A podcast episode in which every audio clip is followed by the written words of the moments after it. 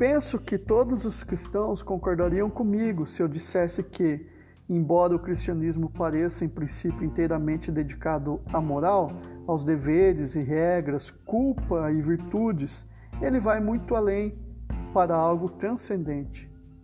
Todos nós vislumbramos um país onde não se fala sobre fatos como a corrupção e a maldade, a não ser, quem sabe, de brincadeira. Todos nesse lugar estão cheios do que podemos chamar de bondade, da mesma forma que um espelho se enche de luz. Porém, ninguém a chama de bondade. As pessoas nem sequer a percebem, não a chamam de nada, estão ocupadas demais tentando achar a fonte de onde ela vem.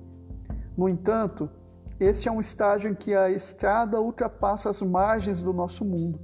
Os olhos de uma pessoa não podem enxergar muito além disso. Muitos olhos podem ver melhor do que os meus.